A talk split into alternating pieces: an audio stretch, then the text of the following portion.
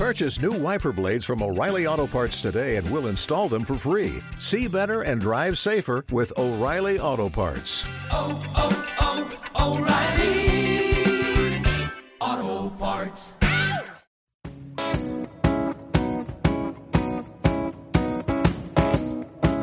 Buenas, buenas, ¿cómo andan todos? Bueno, bienvenidos a la segunda temporada, por así decirlo, del podcast del Grupo Joven de la Fundación Libertad, Círculo Rojo. Eh, en esta primera edición, en esta segunda temporada, vamos a estar teniéndolo a, Marcos Falcone, que, que eh, es licenciado en Ciencias Políticas, además, bueno, tiene, tiene un podcast que es muy conocido por todos, eh, Téngase Presente, donde hace eh, entrevistas a los principales referentes políticos, economistas y también intelectuales. Así que vamos a estar comenzando un poco con él. Marcos está viviendo en Estados Unidos, en Chicago, así que también le vamos a preguntar eh, por cómo ve la situación allá.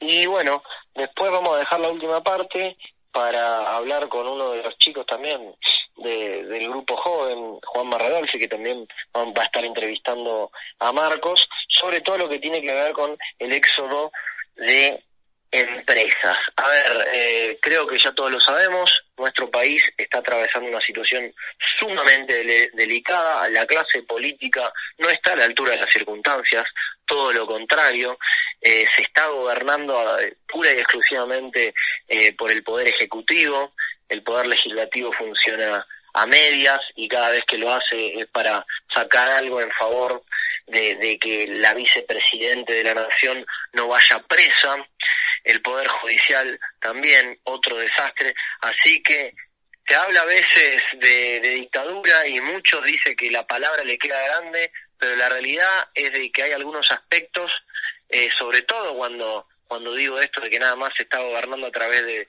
del poder ejecutivo, y, y, los otros dos poderes, el judicial y el legislativo, no están andando, que hace que, que, se parezca un poco, ¿no?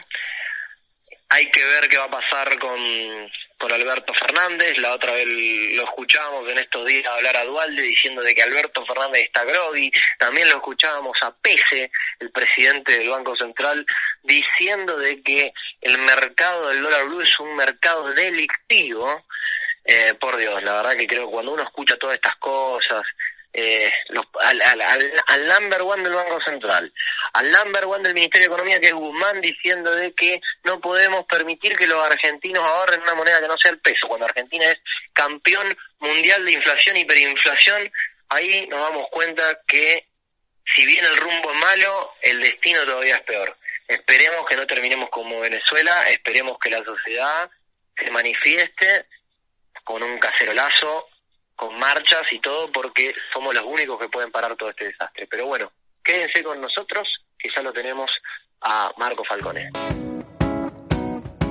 Bueno, ahora sí, lo tenemos en línea a Marcos Falcone. Marcos, muchísimas gracias por, a, por atendernos. Eh, ¿Qué tal todo por allá? No, bueno, muchas gracias a ustedes, Nacho, Juanma, por la invitación. Eh, acá en Chicago estamos bien, eh, con, con, todo este tema de la pandemia, eh, relativamente, por lo menos en comparación con Argentina. Y bueno, se está terminando el verano y eso puede ser un problema para, para unas olas de contagios posteriores, pero, pero el manejo de la pandemia está bien, así que estamos bien. Viene bien eso entonces. Sí, sí, sí, dentro de todo, eh, todo el país tiene distintas situaciones, eh, porque bueno, acá los gobernadores son mucho más importantes que el presidente a la hora de decidir las políticas que se implementan para, para combatir el coronavirus. Claro, eh, y en el cada, caso de... Cada estado tendría su, su manera de llevar la, la, la, la pandemia. Claro, claro, correcto. Entonces cada estado tiene regulaciones distintas e incluso, bueno, cada ciudad puede a su vez introducir modificaciones y bueno, eso hace que en, a lo largo del país haya situaciones muy distintas eh, en el tiempo, en el espacio, pero Illinois, que es el estado donde está Chicago, y Chicago en particular, nunca fueron eh, lugares eh, dramáticos, por así decir, donde la capacidad hospitalaria estuviera cerca de colapsar o algo, o algo similar. Así que la verdad es que, que hasta ahora venimos muy bien y como, como usted estaba diciendo antes de empezar, eh, no, no ha habido marchas atrás eh, en las aperturas, que son muy progresivas y hay cosas que están, hay lugares que están cerrados, que no funcionan, como los cines o los teatros, pero eh, todo lo que es gastronomía, gimnasios y todo tipo de locales comerciales con protocolos están funcionando, sí. Está bien, está bien. Bueno, mira, acá particularmente en, en, nuestra ciudad, en la ciudad de Rosario, eh, está, han ido para atrás. Nosotros veníamos más o menos libres, se quiere decir, y ahora fueron para atrás, cerraron los bares, cerraron los gimnasios y demás, y la verdad que la desesperación de los comerciantes, de los dueños de las pymes y todo, es, es enorme, ¿no? Porque no tienen como para pagar los sueldos, eh, y bueno, nada, pero la verdad también es que a la vez Rosario enfrenta una situación complicada porque están todos los centros de salud bastante colapsados, con, con, internados por, por, por este virus. Entonces, bueno, la realidad es que nuestra provincia, la provincia de Santa Fe, la cerraron, nos tuvieron cerrados dos meses, dos meses y pico cuando había tres casos en la provincia, ¿entendés? O sea, una locura cómo se manejó todo. Por eso me parece que es importante esto que vos comentabas de que, de, de la diferencia con la que manejaron en Estados Unidos y que los gobernadores tengan más peso a la hora de decidir. Más allá de eso, Marcos, te quiero traer justamente, eh, primero para hablar un poco de Argentina, después Juanma te va a preguntar más puntualmente de Estados Unidos, pero ¿cómo ves todo? ¿Cómo ves a la clase política? Quiero decir, las cosas que pasan en este país son muy locas, o sea, tenemos a, a Dualde, expresidente, diciendo que Alberto Fernández está groggy y después tener al presidente del Banco Central diciendo que el mercado del dólar blue es un mercado delictivo, eh, Guzmán cuando asumía, me acuerdo que decía de que no podíamos permitir que los argentinos ahorren eh, en otra moneda que no sea el peso, en un país que, ya sabemos los problemas que tiene con la inflación. ¿Cómo ves que esté llevando la clase política la, pandemia, la cuarentena desde allá? ¿Cómo, cómo ves vos todo? Y mira, lo que se ve por lo menos desde afuera, que es mi caso, es eh, la típica radicalización que sufre el kirchnerismo cuando las cosas salen mal, ¿no? Que es algo que en el periodo 2003-2015 eh, se vio recién hacia el final, ¿no? Una vez que el kirchnerismo había agotado todas las cajas posibles, o sea, todos los lugares de donde podía robar, ya sean las jubilaciones privadas, eh, las empresas privatizadas, eh, que en algún momento privatizadas, que después fueron confiscadas prácticamente, por las cuales el país tuvo que ir a juicio, digo, y, las rentas de la soja, digo, en el momento en que se acaba la caja, el kirchnerismo se radicaliza y empieza a buscar enemigos y, y en este momento, este es un momento muy particular para Argentina. ¿Por qué? Porque todos sabemos que el país se encamina a una crisis gravísima, si no está entrando ya en una crisis gravísima, eh, claro. que, que, que, tiene que ver no solamente con la pandemia, porque la pandemia afecta a todo el mundo, sino con el gobierno y con lo que todos nosotros esperamos que el gobierno haga de acá al futuro, porque Argentina, en términos de PBI, en términos de pobreza, de inflación, de, crecimiento de lo que sea, nos va a ir mucho peor que al resto del mundo y nos va a ir mucho peor por el gobierno que tenemos, eh, que es algo que se vio desde el momento que se supo que el kirchnerismo iba a volver al poder. Digo, el día después del 11 de agosto de 2019 eh, empezó eh, una corrida bancaria que terminó bien porque el sistema de, bancario era relativamente fuerte, pero digo, los argentinos retiraron 14 mil millones de dólares eh, del sistema bancario, eh, la bolsa se derrumbó, digo, ya todos sabíamos lo que venía, y entonces, bueno, la particularidad de este momento es que no solamente Argentina estaba en una posición delicada porque las expectativas eran malas, sino que encima ahora viene la pandemia y encima eso le da al gobierno una oportunidad de eh, radicalizarse y una oportunidad de echarle la culpa por todo lo que sale mal a la pandemia, pese a que, eh, es claramente un caso de mala praxis. Entonces, eh, en este momento la verdad es que por el lado del gobierno lo que se ve es eh, desesperación y radicalización porque las cosas salen mal. y por el lado de la oposición se ve mucha confusión, ¿no? Es algo que suele pasar cuando un gobierno pierde las elecciones, como fue el de Mauricio Macri, que la coalición que mantiene ese gobierno se desbanda, por así decir. Y eso es un poco lo que estamos viendo ahora donde no se sabe bien exactamente quién es el líder de la oposición, eh, para qué lado la oposición tiene que ir, eh, y estamos en un contexto además donde la ciudadanía, porque esto hay que decirlo, digo, cuando empezó eh, la crisis del coronavirus, fue la ciudadanía la que aprobó tácitamente que el gobierno se arrogara una cantidad de facultades tales que se hace muy difícil, por ejemplo, para los gobernadores oponerse al poder central en estas circunstancias. Entonces, incluso los que son opositores, como puede ser el caso de, de la Reta o de Suárez en Mendoza, están muy constreñidos realmente. Entonces, eh, la oposición está en un estado como de confusión, eh, en muchos casos también podemos decir de aletargamiento, eh, de, francamente, en algunos casos también de complicidad, porque, digamos, lo que nosotros los liberales estamos diciendo desde el 20 de marzo, que fue el día que se implementó la cuarentena, es que no solamente la cuarentena iba a traer consecuencias desastrosas para la economía del país, que ya estaba en estado crítico, sino que además era inconstitucional, inmoral, porque no hay ninguna forma mediante la cual eh, se pueda justificar que el gobierno tome de buenas a primeras la suma del poder público como se hizo el 20 de marzo. Pero el 20 de marzo, cuando el gobierno anunció eh, todo lo que se venía, estaban los referentes de la oposición al lado también. Y eso es algo que no hay que olvidar, porque los únicos que estaban en contra de este avasallamiento institucional eran los del frente de izquierda, que paradójicamente, eh, si se hicieran las cosas que ellos piden, bueno, estaríamos en la lona de una manera mucho más rápida incluso que la del kirchnerismo, pero en este caso eran los que tenían razón. Eh, y creo que eso es algo que no tenemos que olvidar, porque la clase política, francamente, eh, se está comportando de una manera decepcionante, ¿no? Ahora, Marcos, esto que vos decís es bastante interesante, ¿no? Porque también dijiste que, como, como bien dijiste, al principio, cuando comienza todo esto, que había, primero que los políticos se, se, encargaron de, de, fogonear esto con pánico, ¿no? Y, metiendo miedo, ¿no?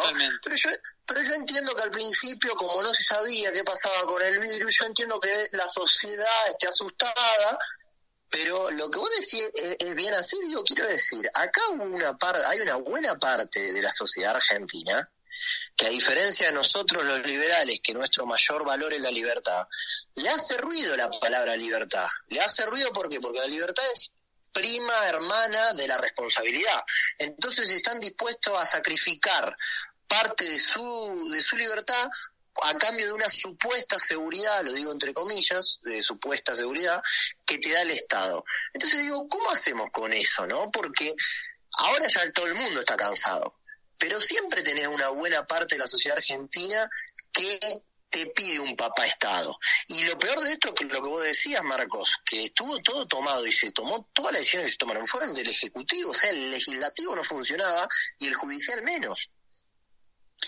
Sí, eh, el judicial es como que de repente se cerró y dijo, bueno, yo me las tomo, porque total tienen un presupuesto asegurado, ganan bárbaro, entonces, ¿para qué vamos a trabajar? Y ahí están. Pero respecto de lo que vos estabas diciendo em, sobre cómo hacer para que, digamos, para dar vuelta a esta situación de, en la cual la ciudadanía o gran parte de la ciudadanía lo que pide es una intervención muy fuerte del Estado eh, para cuidarla frente a lo que sea y están, eh, debido a eso, dispuestos a, a, ceder libertad, por así decir, eh, me parece que la respuesta a ese interrogante puede ser complicada, porque yo creo francamente que, digo, si de mí dependiera, si yo viviera en un mundo ideal, lo que te diría es que hay que tratar de construir confianza entre los seres humanos, que es lo que tenemos que, que hacer para que las relaciones interpersonales funcionen, para que yo no me cruce en la calle con alguien y que esa persona cruce de verdad porque yo, porque piensa que yo soy una amenaza. Eh, ¿Y eso con qué tiene que ver? Con la campaña del miedo que mencionabas hace un rato. Digo, el coronavirus es un virus, sí, claro, se muere gente por ese virus, sí, claro, pero hay millones de virus allá afuera, para los cuales, muchísimos, eh, para los cuales no tenemos cura, y sin embargo no paramos toda la vida como lo paramos en este caso.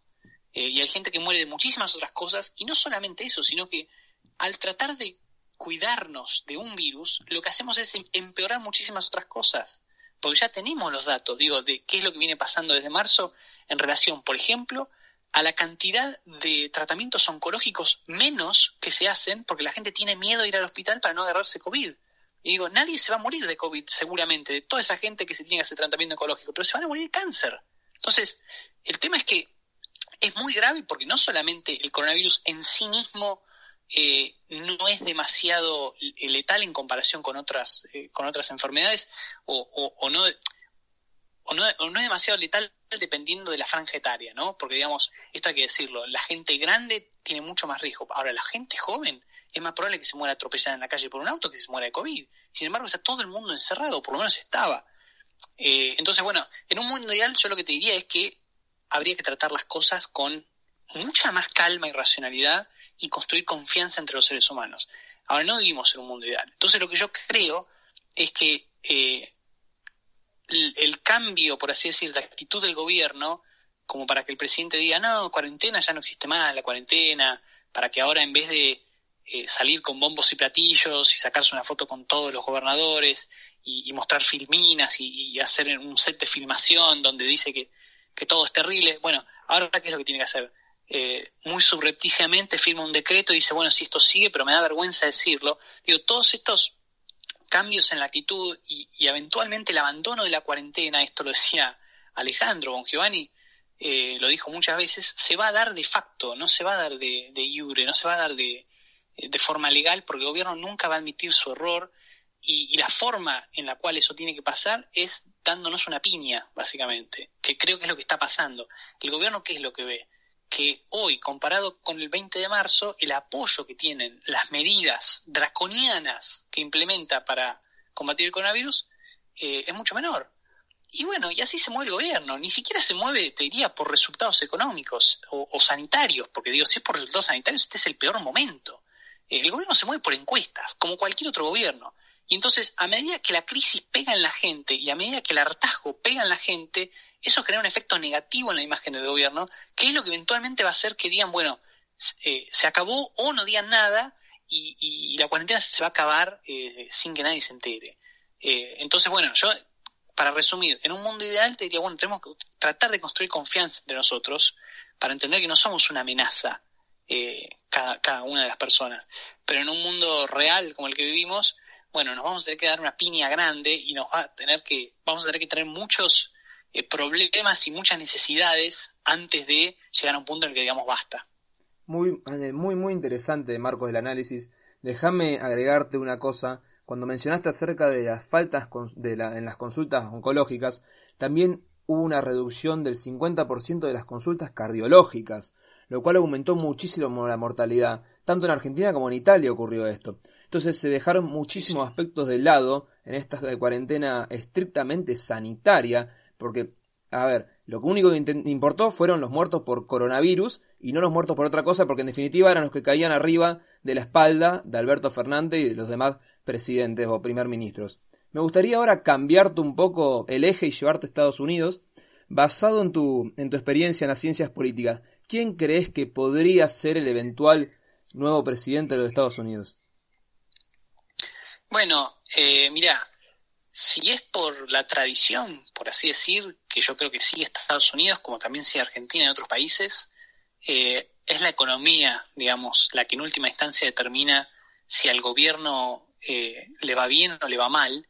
En este caso, bueno, justamente por la cuestión del coronavirus, estamos en, un, en una situación extraordinaria porque la, la economía este año sufrió un golpe tremendo en todo el mundo, también en Estados Unidos, pero en Estados Unidos, a diferencia de Argentina, la economía se va recuperando muy rápidamente, ¿no? En forma de B corta, como se dice. Es una gran caída muy rápida y una gran subida muy rápido. Entonces, por ese motivo, yo te diría que estando todavía a un mes y medio de la elección, es un poco temprano decir quién podría ganar.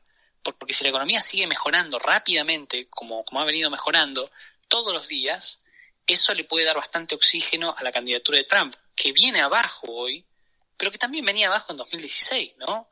Eh, además, eh, también hay otro factor que, que, yo creo que puede ser importante en esta elección, que es eh, la confrontación cara a cara entre los candidatos, porque por un lado uno tiene a Trump, que es el presidente, que está todo el día hablando con la prensa, con, digo, con una prensa que le es opositora, que está todo el día afuera, está todo el día haciendo campaña contra Joe Biden, que es una persona eh, que es percibida como, como ya bastante mayor, ¿no? Eh, y que casi no ha hecho campaña hasta ahora, que ha contestado preguntas solamente de, periodistas amigos. Y entonces, bueno, por ejemplo, acá en Estados Unidos la cultura del debate presidencial es muy importante. Entonces faltan tres debates donde por un par de horas Trump va a estar contra Biden y va a ser la primera confrontación. Esas van a ser las primeras confrontaciones cara a cara que vamos a tener en la campaña que yo creo que pueden ser muy interesantes porque, bueno, eh, en una era como esta, donde lo audiovisual es tan importante eh, y la imagen es tan importante, eh, yo creo que ahí Trump puede recortar muchos puntos de los que le lleva Biden. Y otro punto para tener en cuenta es que em, cuando uno mira las encuestas, ¿no? Y esto también pasaba en 2016, las encuestas que se suelen mirar son las nacionales, pero en realidad en Estados Unidos, como existe un colegio electoral, lo que es importante es mirar eh, las elecciones de cada estado, ¿no? Porque cada estado envía una serie de electores al colegio electoral y entonces, bueno, si uno gana un estado, general en casi todos los casos se queda con todos los electores de ese estado. Entonces lo que hay que hacer es mirar las encuestas para 50 estados, ¿no? Y ahí, cuando uno se pone a mirar, ahí ya es mucho más complejo el panorama, porque si bien en todos los estados que pueden ser definitorios, o, en muchos de ellos, Biden está arriba, no está arriba por tantos puntos como en la encuesta a nivel nacional. Y eso tiene que ver con que, bueno, eh, los demócratas concentran sus votos en las costas, en California, en Nueva York, y capaz que en esos dos estados, que, entre ellos dos pueden llegar a tener, no sé, quizás el 20% de toda la población del país, quizás ahí le sacan 20 o 30 puntos a Trump. Pero después en estados que son eh, quizás no tan mirados desde afuera, no tan conocidos como, no sé, Ohio, eh, Carolina del Norte, Wisconsin, sí, bueno, ahí la elección es mucho más cerrada. El tema de los swing states. Exactamente, sí, exactamente. Ahí la elección es mucho más cerrada que una, que una encuesta nacional. Entonces eso es algo a lo que hay que prestarle mucha atención. Perfecto. Y te repregunto entonces, en el hipotético caso de que eh, esta tendencia a mejorar de Trump siga y que gane las elecciones, ¿cuál crees que serían las consecuencias tanto en Estados Unidos y en América Latina? ¿Cómo se seguiría? Eh, ¿Se seguiría implementando los mismos tipos de políticas que llevan hasta ahora? Sí, eh, yo creo que si ganara Trump no cambiaría demasiado la, la política de Estados Unidos ni interna ni, externa en este momento una de las grandes noticias que, está habiendo es eh, los nuevos acuerdos de paz en Medio Oriente entre Israel y varios países Espectacular. como por ejemplo Bahrein, sí, sí, o, Emiratos Árabes Unidos, que es histórico, ¿no? Porque digamos la Liga Árabe durante años eh, condenó la, la presencia de Israel, no solo condenó, la desconoció o prometió exterminarlo. Entonces, esos son acuerdos de paz increíblemente exitosos para la presidencia de Trump que, yo creo que eh, si, si él es reelecto, es probable que continúen con otros países, ¿no? Y respecto a América Latina, sí. yo no esperaría grandes cambios si, si es reelecto. Lo que puede llegar a pasar es que, digamos, a nivel interno, que el mainstream de Estados Unidos, que, digamos, pueden ser los medios de comunicación, las universidades, eh, los, los actores, ¿no? Toda la cultura del espectáculo, bueno, eh, intensifiquen su oposición, ¿no? Porque estos últimos cuatro años lo que se ha visto en Estados Unidos es muchas protestas dirigidas a la legitimidad del presidente Trump, ¿no? Decir, no, este es un presidente ilegítimo, no tiene que estar donde está ahí. Eh, que digamos, como Estados Unidos tiene una cultura republicana muy fuerte, no pasan a mayores, pero que son intentos, pero estos son intentos en definitiva destituyentes, digo, son intentos de desconocer eh, cómo sistema, cómo funciona el sistema eh, electoral de Estados Unidos, lo cual también tiene que ver también con el colegio electoral que mencionábamos recién y con el hecho de que es posible para un candidato ganar la elección en el colegio electoral y no ganar el voto popular, que es lo que pasó en 2016. Entonces, si esa situación se repite, por ejemplo, y Trump vuelve a ganar el colegio electoral, pero no gana el voto popular, eh, los opositores a Trump también van a seguir discutiendo la legitimidad del presidente durante los próximos cuatro años. Marcos, eh, justo hablaste de, estos intentos destituyentes y demás, y se me dio la cabeza, disculpame, te vuelvo, te hago la última pregunta y te vuelvo a traer para, para Argentina, ¿no? Y yo ya escuché a varias personas tipos serios, viste, que, que, que, vos lo escuchás hablar y decís que crees que tiene eh, bastante peso su palabra, lo escuchaba la otra vez, estaba haciendo un vivo la otra vez con Roberto Kachanowski, y a otros más, diciendo de que creen que si la mano sigue así en Argentina, o sea, mal el tema económico, el, malestar social que hay en la población, dicen de que por ahí Alberto tenga que entregar antes el mandato, no pueda concluir con el mandato. ¿A vos, vos a eso cómo lo ves? Está bien que estás, yo entiendo que estás en Estados Unidos y que por ahí eh, verás eh, el enojo de la gente por redes sociales, eh, lo ves un poco más de lejos, por ahí no lo ves el vivir acá, estar en la calle, pero ¿Te parece que se puede dar algo así o te parece que el peronismo tiene más cintura que, el resto y, puede terminar? Y lo que yo creo es que, o sea, con la salvedad de lo que decís vos, que es que yo veo todo con, con lentes virtuales, por así decir, porque no estoy en este momento en Argentina, eh, lo que veo es que eh, el peronismo, y esto creo que es algo en lo que todos estamos de acuerdo, tiene mucha más cintura para manejarse y para deslindarse de todo lo que sucede respecto del no peronismo, ¿no? Y creo que eso se vio, digo, eso se ve hoy en cómo se maneja la pandemia, por ejemplo, y en si nosotros hiciéramos el ejercicio mental de imaginar cómo sería una pandemia con un gobierno de Mauricio Macri, ¿no? Donde creo que podemos descontar un boicot total eh, a cualquier medida del gobierno, que es algo que no sucedió en Argentina, porque la oposición en este caso acordaba con el gobierno, por lo menos al principio. Entonces, eh, yo creo que el peronismo tiene capacidad de ser como una especie de camaleón, ¿no? De, de hacer más o menos lo que quiera. Y además, pero más allá de eso, digo, todo tiene un límite, las cosas están mal, es probable que empeore la situación económica, y en ese caso las presiones quizás para que haya un cambio de rumbo en el gobierno van a ser mayores. Ahora bien, yo no creo en este momento que Alberto Fernández vaya a renunciar hoy, mañana. No me parece un escenario, por lo menos para el corto plazo. Ahora, si en el mediano plazo las cosas se empeoran demasiado, y supongamos que Alberto Fernández llegara a una situación límite donde no puede seguir en el gobierno, bueno, no nos olvidemos de justamente quién es el presidente. Es Alberto Fernández. ¿Y por qué es Alberto Fernández? Porque lo eligió alguien más. Lo eligió la presidente de la Nación. Lo eligió Cristina Fernández de Kirchner. Entonces, desde el principio esto ya se está como, digo, desde el principio se estaba especulando con el hecho de que Alberto Fernández no es más que un fusible y puede serlo. Digo, yo creo que habría que ver por qué Alberto Fernández aceptó ser candidato a presidente, si es como dicen algunos que solamente aceptó para darle impunidad a Cristina con este traslado de los jueces que ocurrió ayer, por ejemplo, en, en causas que, que, Una locura. que eran contra ella, eh, digo, y todo este avasallamiento institucional que estamos viendo, eh, habría que ver por qué Alberto Fernández realmente aceptó ser presidente. Quizás él creía o, sigue creyendo que él puede construir una especie de peronismo que supera al kirchnerismo, pero creo que está muy claro para todos que el kirchnerismo, en la posición en la que está en el gobierno hoy, si Alberto Fernández fracasa, puede decir que bueno, que eso no era kirchnerismo. Y entonces quizás mañana sale Alberto Fernández como un fusible y entra Cristina y puede decir, ah, bueno, ahora yo me tengo que hacer cargo de todo este desastre que hicieron. Yo no sabía nada. Esto esto no es lo que yo quería hacer. Y bueno, eh, y en ese caso es como que esa capacidad de ser un camaleón, digamos, que tiene el peronismo, eh, se, se, agrandaría, ¿no? Porque podría ahora, seguir Ahora también le, toca bailar con la más fea al peronismo esta vez, porque es peronismo, es un populismo sin guita, ¿no? Claro. Por eso la situación es extraordinaria y no sabemos qué va a pasar porque no, no es algo que haya, que haya ocurrido hasta ahora, ¿no? Porque hasta ahora hemos visto que las grandes crisis han explotado con gobiernos no peronistas. La hiperinización de 1989, eh, el 2001, pero nunca hemos visto eh, una gran crisis explotando bajo un gobierno peronista. Y en ese sentido, uno quizás incluso podría decir que con todas las falencias y deficiencias que tuvo, el gran mérito del gobierno de Macri es haber terminado, ¿no?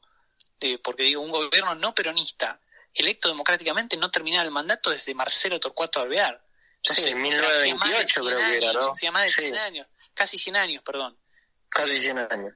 Entonces, eh, eso podría ser quizás visto desde el futuro, no lo sé, estoy desvariando, por así decir, pero desde el futuro podría ser visto como, como una muy buena oportunidad de que finalmente haya una crisis creada por el peronismo, sí, muy probablemente agravada por Cambiemos, pero creada por el peronismo, que le explota el peronismo. Entonces, eso va a ser muy interesante de ver y todavía falta mucho para 2023. Entonces, creo que en la situación límite en la que ya estamos, creo que no hay ninguna duda de que la crisis va a explotar antes de 2023 y ahí va a ser muy interesante ver lo que, lo que suceda.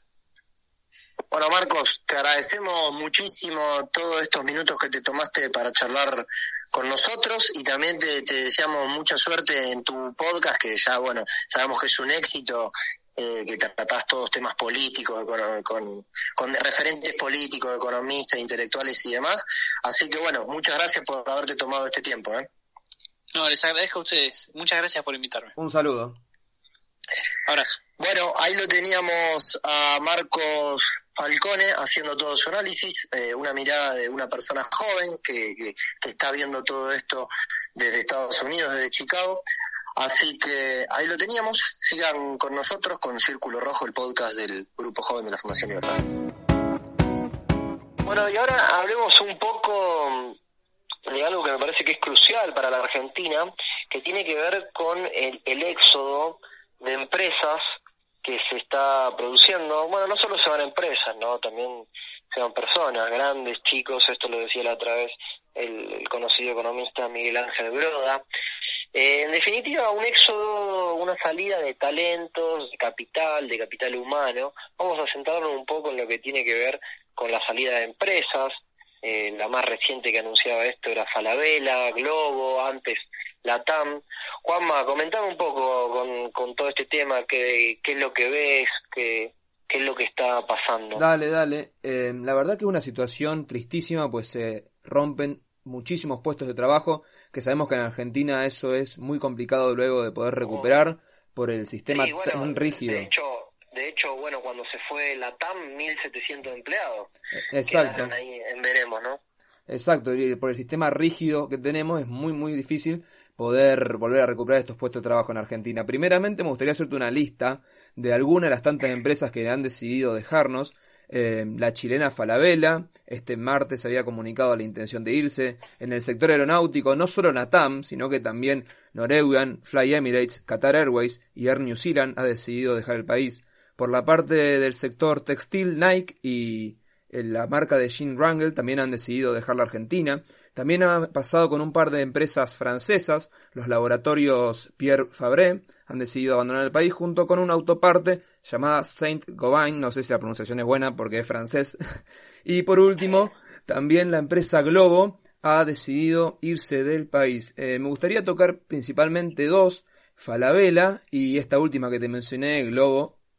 La, lo que está pasando en Falabella Sinceramente es tristísimo, se cree que van a quedar 400 personas ya desempleadas porque Falabella ha decidido cerrar cuatro de sus 20 locales que están en Argentina. Si entendemos que cada local... ¿no? En provincia de Buenos Aires, ¿no? Sí, sí, por ahora son en provincia de Buenos Aires, pero ha comenzado, sería el proceso de cierre, porque entendemos que en cada local hay alrededor de 100, 100 personas empleadas, lo que da ya Claro. 400 despidos, y además ha dispuesto un programa de retiros voluntarios para todos los empleados, de tal modo de poder abandonar lo que sería la Argentina. Eh, Falabella se comunicó con un diario chileno y dijo que esto está basado no solo en los cambios en el patrón de consumo de la población, sino que también debido a las imposibilidades de poder operar por la cuarentena eterna. Se estima que más o menos un 60% de las caídas en las ventas ocurrió en lo que sería Falabella.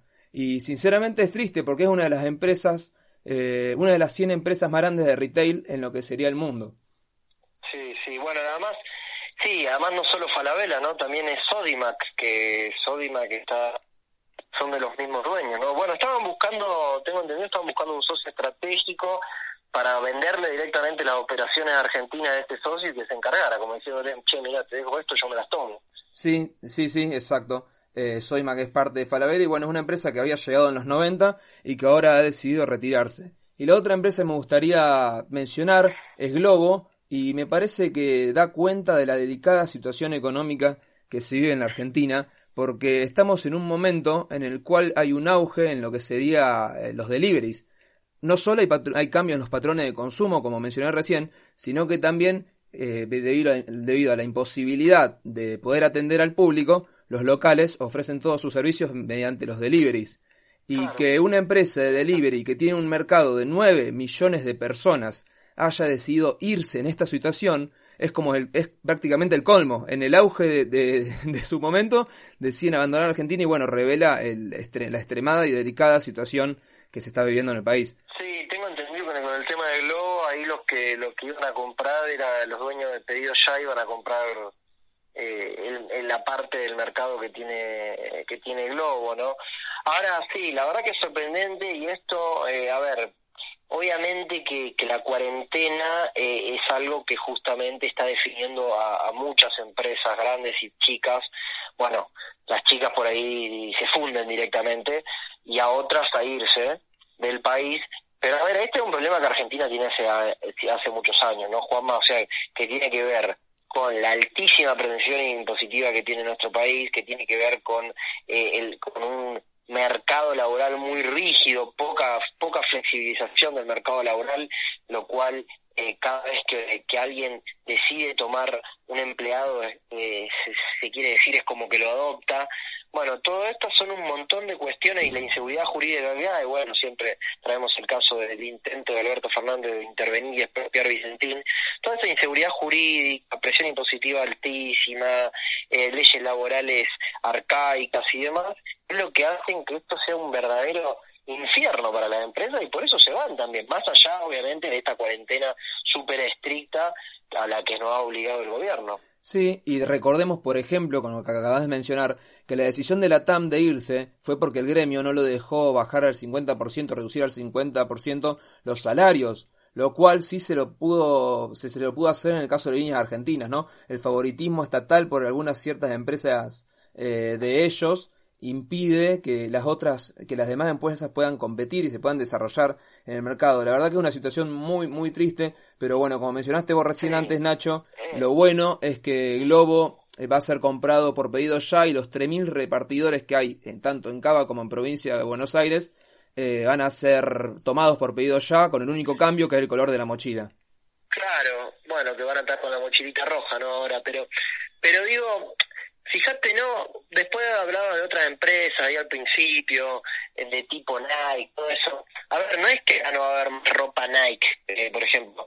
El tema es que muchas de estas empresas que, que antes mencionábamos, ¿qué es lo que hacen? Se están llevando sus fábricas, o sea, cierran la fábrica, la oficina y se la llevan a otro lado, habrá, sobre todo a Brasil, varias fuera, ¿no? Entonces digo, bueno, me parece que, que la dirigencia política eh, está siendo muy ciego en todo este tema eh, y, incluso dice que no hay ningún problema que se vaya. Y para mí es gravísimo esto.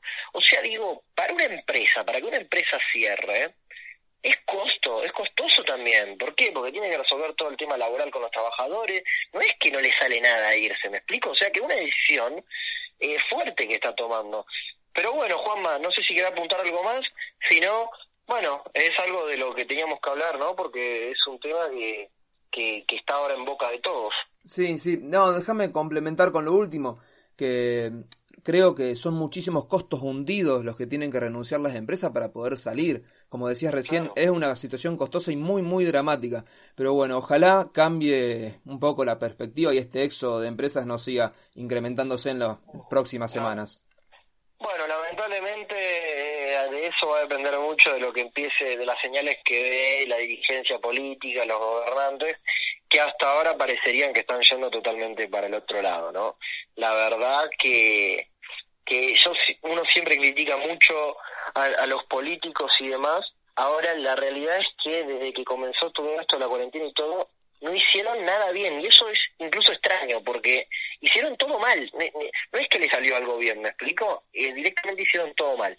Pero bueno, en la Argentina que tenemos, los esperamos a todos la semana próxima en otro episodio de Círculo Rojo.